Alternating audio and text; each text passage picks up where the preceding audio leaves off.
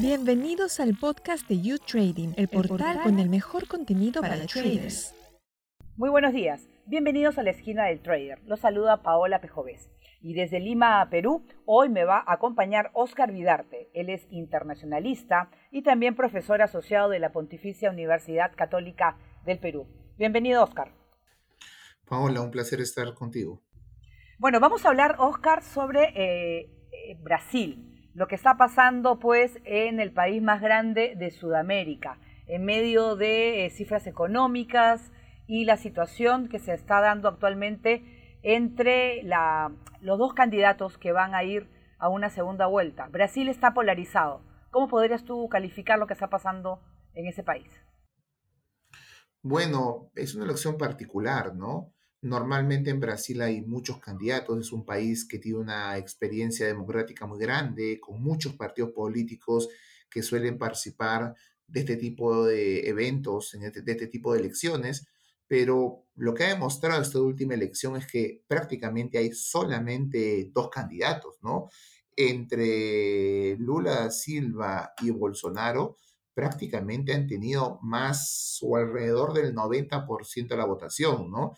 En una elección que además de muy, muy centrada o concentrada en dos candidatos, muy fragmentada, muy polarizada, porque son dos contendientes que prácticamente tienen, o más bien han generado un escenario de tensión muy fuerte, ¿no? Unos odian a los otros y eso ha generado una elección muy particular también en términos de tensión, violencia, porque el hecho de que los dos candidatos hagan campaña con chalecos antibalas, el hecho de que se discuta, aunque sea, se discute la posibilidad de un golpe de Estado si gana alguno de los candidatos, pues demuestra que estamos frente a una elección muy diferente a la que hemos tenido en el pasado. Así es, según medios internacionales, la mejora de la economía brasileña podría dar un respiro a Bolsonaro en esta recta final de las elecciones. Hay datos positivos en inflación y empleo, pero el apoyo al actual presidente entre los más pobres está todavía muy lejos que, el, de su rival, ¿no? de Lula Silva. Sí es cierto, y creo que si bien la economía ha mejorado algo en los últimos tiempos, pues creo que todavía la población tiene muy claro lo que pasó durante la pandemia, ¿no? Y yo creo que los, las consecuencias en cantidad de fallecidos, en manejo irresponsable de la pandemia, yo creo que yo creo que, es un tema que también es parte de, de, la elección, ¿no? Es verdad que la economía en los últimos tiempos parece haber mejorado un poco, pero todavía no, no termina de, satisfacer los intereses de la población, considerando lo sucedido en los últimos dos años y medio en materia económica, sanitaria, etc. Ahora, a pesar de ello, y a pesar de lo que estoy diciendo, pues eh, hay algo que, parece obvio, y es que creo que la primera vuelta fue medianamente una sorpresa a favor de Bolsonaro digamos, si uno analiza todas las encuestas que habían hasta ese momento, ninguna le daba más de 40%, ¿no? Y más bien algunas incluso discutían si Lula Silva podía llegar al más del 50%, con lo cual se evitaría una segunda vuelta.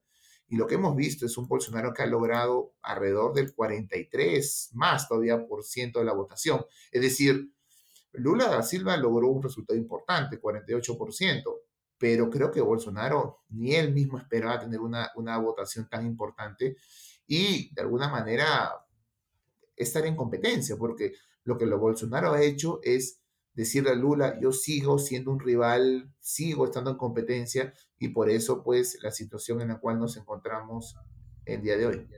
Así es, Bolsonaro eh, tiene, habla de recuperación económica, propone continuar con privatizaciones, bajar impuestos en un hipotético segundo mandato. ¿Realmente lo podrá cumplir? Porque en Brasil hay mucha pobreza también. Eh, sí, es complejo. Lo que pasa es que lo que hay que entender es un poco cómo funciona la dinámica política brasileña, ¿no? Y la dinámica política brasileña es bien compleja porque hay un montón de partidos políticos y para gobernar se tienen que hacer alianzas con partidos, se tiene que formar coaliciones. Hay partidos que, por ejemplo, en Brasil han sido aliados de todos los gobiernos en los últimos 30 años, ¿no? Entonces, eso también imposibilita que tú puedas hacer lo que quieras. Por ejemplo, muchos piensan en el gobierno de izquierda de Lula Silva hace ya más de una década, pero en verdad Lula Silva, si bien implementó una serie de programas sociales, muchas cosas ni se tocaron, ¿no? Y no lo podía hacer porque tenía, pues, digamos, alianzas de poder que evitaban que cambiara mucho, pues, de la economía o del modelo económico. Hoy en día, por ejemplo, Lula Silva tiene, va a tener aún mucho más imposible, mucho mayores, digamos, muchos mayores candados para hacer lo que quiere. Si uno se da cuenta, está postulando, su vicepresidente es un candidato conservador, ¿no? Que se ha alineado a Lula para hacer frente a Bolsonaro. Hoy en día, el Lula de hoy es mucho más conservador, no él, su partido, la gente que lo acompaña es mucho más conservadora de lo que fue el Lula que llegó al poder a inicio del siglo XXI. Así que yo creo que, que, vamos a ver, por un lado, si gana Bolsonaro, más de lo mismo, digamos, ¿ok? Y si gana Lula, me parece que vamos a ver una versión de izquierda brasileña mucho más conservadora de la que hubo hace incluso 15 años. Claro, está, por ejemplo, leyendo datos que el 59% de brasileños vive una situación de inseguridad alimentaria, ¿no? Un nivel parecido al que tuvieron en, los 90. Lula ha dicho incluso que nunca había visto a tanta gente pasando hambre. Eso no había pasado durante su gobierno. O sea, tendrá es eh, algo difícil, ¿no? Que poder de, de ganar. Sí, pero hay una diferencia bastante importante que obviamente Lula no lo dice y es que los gobiernos de izquierda que llegan al poder en la primera década del siglo XXI se vieron fortalecidos, se vieron beneficiados por el auge de, las, de los commodities, es decir, la primera década del siglo XXI para los países latinoamericanos fue una década esplendorosa, digamos, con altos precios commodities, con mucha demanda en nuestros commodities, con muchos ingresos y mucha plata. La izquierda regional, en parte, construyó su liderazgo, su posición en una década económicamente súper favorable, en la cual pudieron llevar a cabo con dinero un montón de reformas sociales. Lo hicieron los venezolanos, lo hicieron los brasileños, es decir, muchas reformas que en el caso de Brasil, da Silva sacó a millones de personas a pobreza. Pero claro, la década siguiente ya no tenía los mismos, eh, las mismas circunstancias, es decir, la década, la segunda década del siglo XXI es una década difícil, compleja, económicamente muy, muy difícil, y va a ser en esas circunstancias que si llega al poder, Lula sería presidente. Así que Lula, y, lo digo un poco usando como ejemplo lo que pasa, por ejemplo, en Chile o lo que puede pasar en Colombia, es decir, son gobiernos de izquierda que llegan con muchas expectativas, con muchas demandas insatisfechas, son gobiernos de izquierda, claramente de izquierda, con un discurso progresista, pero que se les hace muy difícil satisfacer esas demandas, porque estamos en contexto económico difícil, complejo, que es el mismo que debe vivir Lula. Así que Incluso si Lula llega al poder, creo que se le va a hacer muy, pero muy complejo hacer frente a la situación que va a encontrar luego lo que ha sido esta complejísima económicamente última década. ¿Qué factor tiene eh, o ha podido tener influencia, eh, sobre todo los, lo religioso, los conservadores religiosos, los evangélicos en esta contienda electoral? Han tenido un papel importante. Sí, sí tiene un papel importante, ¿no? Y, sobre todo a favor de uno de los candidatos. Evidentemente, el que mejor ha aprovechado eso ha sido, pues, Bolsonaro, ¿no? E, el discurso Bolsonaro es un discurso, digamos, lo era antes y lo sigue siendo, un discurso conservador, ¿no? Un discurso que tiende al, al mantenimiento del status quo, que tiende al respeto de los derechos tal como existen, a no, no, es bien, es bien poco renuente a, aceptar cambios en materias sociales y eso lo acerca obviamente a los sectores más conservadores de las iglesias, tanto católicas como evangélicas, donde en Brasil tienen mucha, mucha fuerza. Entonces, él tiene un discurso, pues, en ese sentido muy conservador y no es casualidad que en estos últimos días, pues, eh, los medios, lo que más resaltan los medios es que la estrategia de Bolsonaro va justamente a hacer frente ahí, ¿no?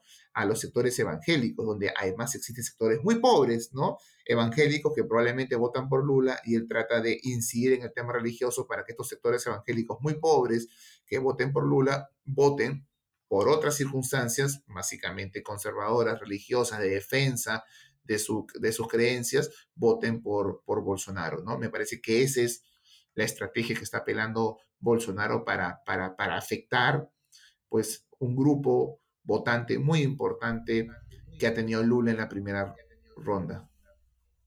El Partido de los Trabajadores del candidato Lula da Silva eh, tiene su bastión en el norte, ¿no? En el noreste de Brasil. ¿Cómo está? ¿Lo siguen apoyando o, crees que podrían ir virar hacia la derecha? Porque son dos extremos que se están enfrentando. Sí, no, no, no. Eh, su, su, su, su, bastión del, del noreste, ¿no? Eh, brasileño sigue siendo petista, ¿no? Lula tiene ahí, pues, mayorías que pasan 60 países estados del, del noreste, en los cuales Lula Silva ha sacado 65%, 70% de la votación, es decir, ahí no existe ninguna discusión, ¿no? La discusión pasa por otros estados, ¿no? Por estados del, más bien del, del, sur o del sureste, ¿no? Donde, en los cuales las encuestas daban una mejor posición a Lula, ¿no? Y que más bien hemos visto estados donde increíblemente Bolsonaro ha ganado, como en Sao Paulo, o u otros donde, donde la diferencia ha sido muy chiquita, ¿no? ¿Ok? Muy chiquita. Entonces, yo creo que, que el problema de Lula ha sido en, en, estados grandes, importantes, pues en el sureste, no sé, Río, Sao Paulo y otros, donde se esperaba una mejor, un mejor desempeño de Lula y donde Lula pues o ha perdido o ha ganado con una diferencia muy, muy, muy pequeña, ¿no? Y ahí es donde pues habría que incidir, porque además son estados grandes, con una población votante importante, ¿no? Y, y, donde probablemente hay que, hay que incidir, ¿no? Ahora, irónicamente, los estados pobres de la Amazonía, ¿no? También son estados muy cercanos a Bolsonaro, ¿no? Irónicamente, los estados limítrofes con el Perú, con Venezuela, son estados que votan, pues, principalmente por Bolsonaro, ¿no? Uno diría, ah, los estados pobres deberían votar por, por, por, por Lula, los estados afectados por las por, por, el desinterés que Bolsonaro ha mostrado por la economía, deberían votar, por la, perdón, por la Amazonía, deberían votar por Lula. Pero no, son estados pobres, pero muy conservadores, ¿no? Que terminan votando por, por, por Bolsonaro, irónicamente. Claro, Bolsonaro también ha lanzado políticas de promoción de minería y explotación de recursos de la Amazonía. No, eso obviamente ha creado divisiones. ¿Qué es lo que se podría esperar? Porque también la Amazonía es importante en Brasil, es un gran parte de, su territorio.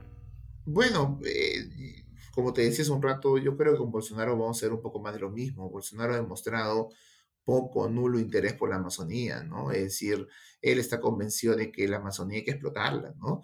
Y, ha demostrado en momentos claves como en el momento de, las, de los incendios que se dio hace un par de años, pues muy poco interés, ¿no? A tal punto que, que hubo críticas importantes a nivel de la comunidad internacional con respecto al actuar de Bolsonaro protegiendo la selva amazónica. Entonces, seamos sinceros, no, no, no, si gana Bolsonaro vamos a ver pues explotación de la Amazonía, vamos a ver mayor, mayor migración a la Amazonía, vamos a ver actividades extractivas en la Amazonía, poco interés por preservar la Amazonía, ¿ok?